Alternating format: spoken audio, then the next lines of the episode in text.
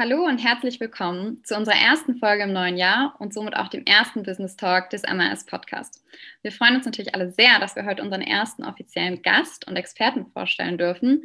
Und zwar darf ich in dieser Folge ein paar Worte mit dem Managing Director und Partner Robert Zitzmann von der Sportmarketingagentur Jung von Matt Sports wechseln. In diesem Sinne erstmal Moin nach Hamburg an dich, Robert. Hallo, moin. Ähm, liebe Grüße nach Bayreuth, liebe Johanna. Ähm, Schön, dass wir uns, äh, dass wir uns treffen, äh, zwar leider nur digital und dass wir ein bisschen sprechen können und ja, gut wieder ja. in Kontakt mit der Heimat zu sein. Sehr schön. Auf jeden Fall schon mal vorab vielen Dank äh, für deine Zeit und natürlich auch dein Engagement hier. Ich bin mir sicher, dass wir heute einiges Spannendes von dir hören können.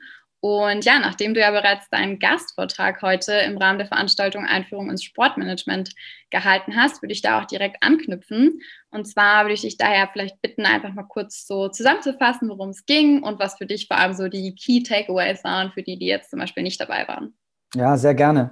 Also erstmal habe ich natürlich versucht, so ein bisschen persönlich äh, auch dann, dank auch der, der, der tollen Einleitung, die dann auch irgendwie Tim Ströbel gemacht hatte, so über meine Geschichte in Bayreuth kurz zu erzählen, weil ich finde, das ist so das, was uns alle verbindet. Und dann hatte ich versucht, um einen Überblick zu geben über, was macht die Agenturmarke und die Agenturgruppe Jung von Matt aus. Also ein Unternehmen, das jetzt äh, eine Kreativagentur, die erstmal gar nichts direkt äh, immanent mit Sport zu tun hat aber die eben jetzt seit sieben Jahren eine Sportmarketingagentur als eigenständige GmbH in der Gruppe führt und ähm, in der ich auch arbeiten darf, für die ich auch arbeiten darf. Und kam dann eigentlich über das Wesen der Kreativagentur und unser Leitbild und unser zentrales Handlungsmotiv Momentum auch dann in den, in den Bereich rein, was ist eigentlich unsere Aufgabe, unsere Rolle, unsere Motivation, unser Why im Sport. Ähm, als Kreativagentur, als kreative Sportmarketingagentur und dann haben wir eigentlich so ein bisschen, nachdem das mit den Filmen technisch nicht so gut geklappt hat, ähm, sind wir dann ein bisschen eingetaucht in, äh, äh nach ein bisschen äh, Facts and Figures über Jungformat Sports ähm, in, den, in, in, das magische Dreieck, wie, wie ich es damals im Studium irgendwie auch lernen durfte und den, die, das, das Ökosystem des Marktes und wie sich das eigentlich jetzt auch in den letzten äh, Jahren verändert hat und wie es sich auch weiterhin verändern wird und welche Rolle wir dann dort als Agentur spielen, als Bindeglied zwischen den verschiedenen Anspruchsgruppen und vor allem auch dem Fan, dem Endkonsumenten, dem Menschen.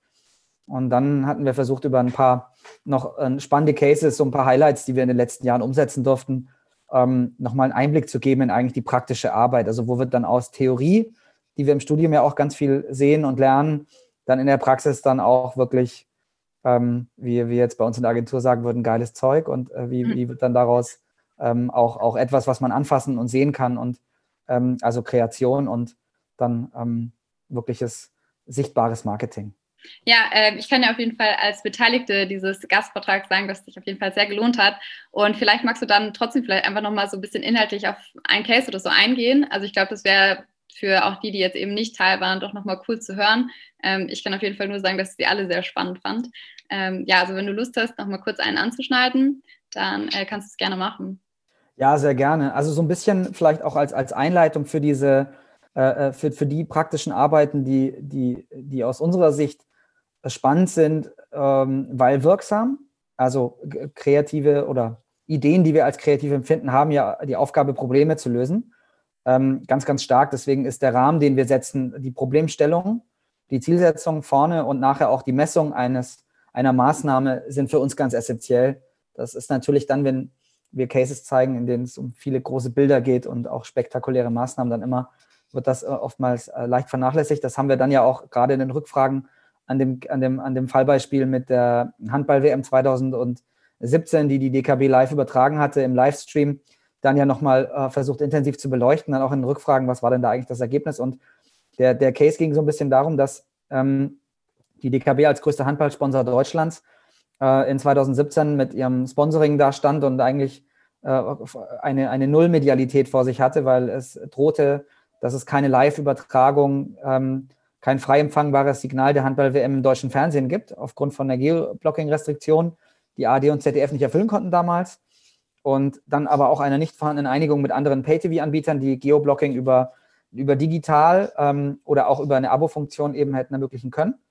Und dann kam äh, uns der, der Gedanke, gemeinsam mit der DKB die Übertragungsrechte der Handball-WM einzukaufen, was etwas untypisch ist, weil als Sponsor kauft man sich vor allem äh, Sticker auf dem, auf dem Hallenboden Ähm, oder man kauft sich irgendwie noch einen Facebook-Post oder macht noch eine Promotion oder sonstiges in der Aktivierung. Und, ähm, und dann haben wir das Ganze umgedreht und haben eigentlich die DKB vom Rechte-Nehmer zum äh, Rechte-Inhaber gemacht. Das heißt, die DKB ist als Medienpartner quasi aufgetreten und hat auf ihrer eigenen Webseite, auf einer eigenen Landingpage handball.dkb.de in Kooperation mit Google slash YouTube als technologischen Partner das live und das dann auch ähm, in technischer Sicherheit und dann auch inklusive Geoblocking, so dass das alles sicher war, aber frei empfangbar. Das heißt, die Handball-WM konnte jeder sehen in Deutschland.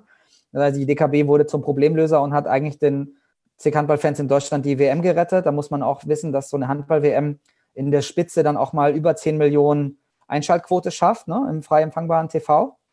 Mit den Zahlen haben wir damals auch nicht gerechnet, die haben wir auch nicht erreicht, aber wir waren in der Spitze dann auch siebenstellig, ne, ähm, was für die DKB natürlich gigantisch ist und einen unglaublichen Medienwert geschaffen hat, aber wie wir dann auch in der Diskussion danach nochmal erörtert hatten, gemeinsam über den gesamten Sales Funnel hinweg erfolgreich war. Also die Bank wurde wahrgenommen als Handballsponsor, sie wurde wahrgenommen als innovatives digitales Unternehmen und sie hatte vor allem direkten Kontakt zum Endverbraucher über ihre eigene Webseite. Ähm, und sie hat es am Ende dann auch geschafft, nachhaltig ihren Vertrieb zu steigern und den Medienwert, der daraus generierte, der PR-Wert, der organische, der daraus generierte durch die Aktion ist, über normales Sponsoring so gar nicht zu erzielen. Das heißt, es ist, das war wirklich ein Jahrhundert-Case, würde ich sagen. Und ich glaube, wir suchen nach dem nächsten DKB-Case und das ist nicht leicht, ähm, ihn zu finden und ihn dann auch mit mutigen Partnern umzusetzen.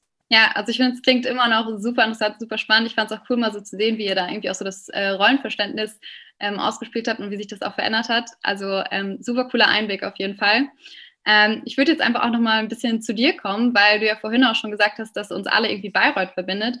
Also du bist ja auch selber hier als Spöko gestartet äh, in deine Karriere und bist jetzt mittlerweile, glaube ich, schon seit fast sechs Jahren bei Jung von Matt. Ähm, vielleicht kannst du auch einfach mal sagen, was denn so ja auf dem Weg dahin alles passiert ist, beziehungsweise was ja dazwischen so deine Stellen, die du angelaufen bist. Ja, Absolut. Also vielleicht fange ich einmal ganz kurz noch so im Studium an.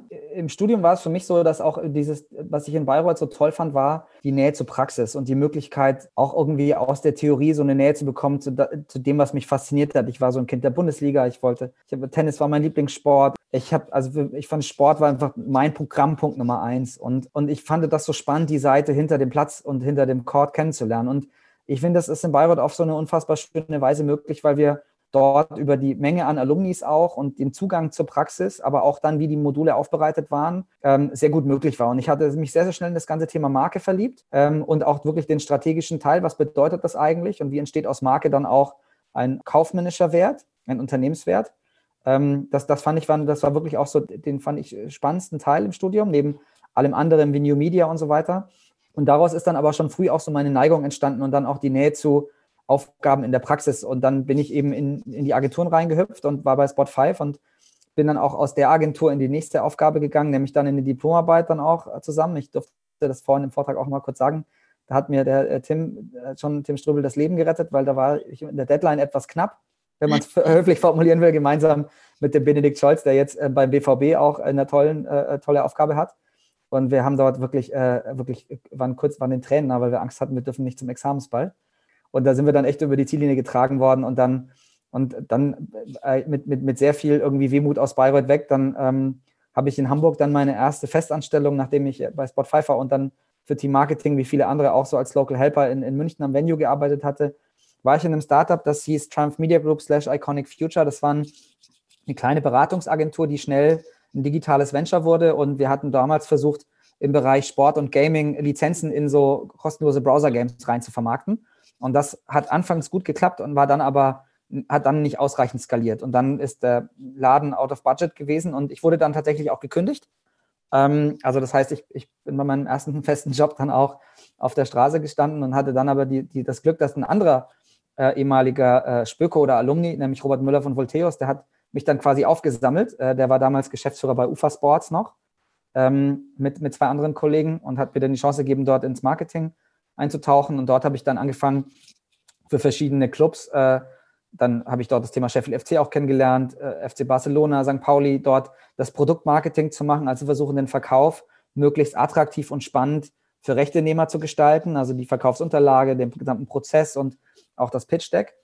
Und, ähm, und dann bin ich von dort aus äh, tatsächlich dann ins Jungformat gekommen. Und das war dann auch so der, eigentlich so die, die finale Erfüllung, weil ich unbedingt so nah wie möglich am kreativen Prozess, am kreativen Produkt und an der wirklichen inhaltlichen Übersetzung auch arbeiten wollte und nicht mehr nur in der Vermarktung. Mhm. Ähm, und musste dann dort aber auch von der Pike auf nochmal lernen, was es eigentlich heißt, in der Kreativagentur zu arbeiten. Und das war vor allem im ersten Jahr sehr, sehr, sehr, sehr schmerzhaft ähm, aufgrund der Prozesse, der Kultur und der gesamten Details, die mir auch einfach fremd waren.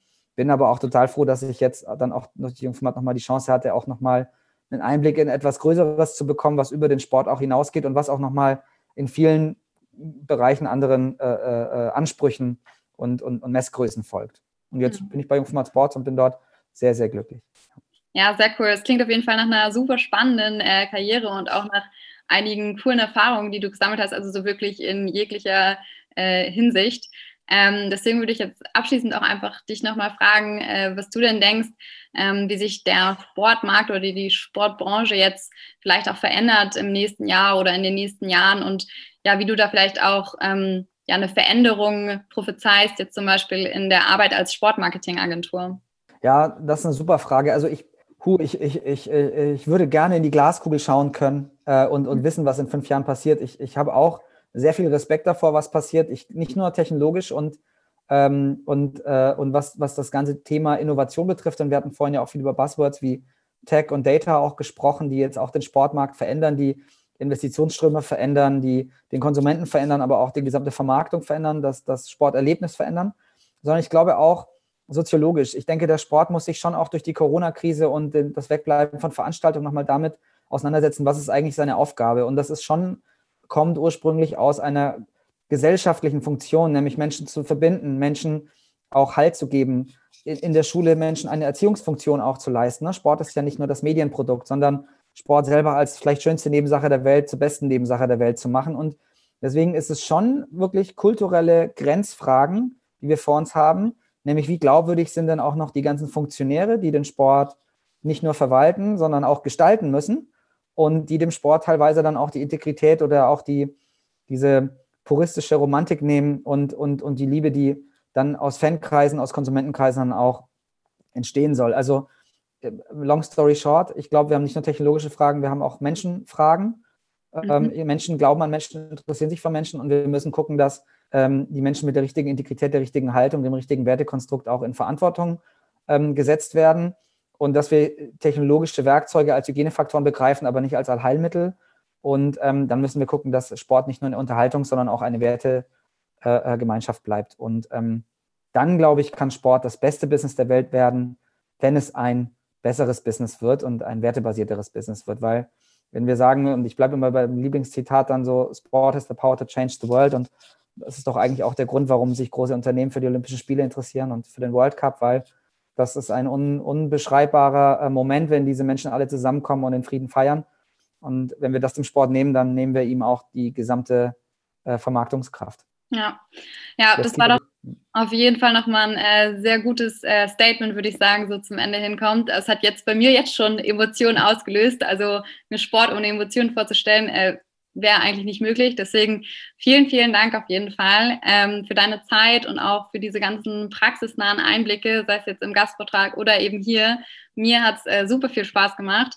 Und von daher wünsche ich dir auf jeden Fall weiterhin alles Gute bei Jung von Sports und natürlich weiterhin auch eine gute Zeit im hohen Norden. Ja, sehr gerne. Ich freue mich, euch alle bald wiederzusehen. Vielen Dank auch, dass äh, ihr, ihr alle so zahlreich da wart. Und es hat mir sehr viel Spaß gemacht und ich hoffe, wir sehen uns bald wieder persönlich liebe Grüße nach Bayreuth und ähm, passt auf euch auf, bleibt gesund.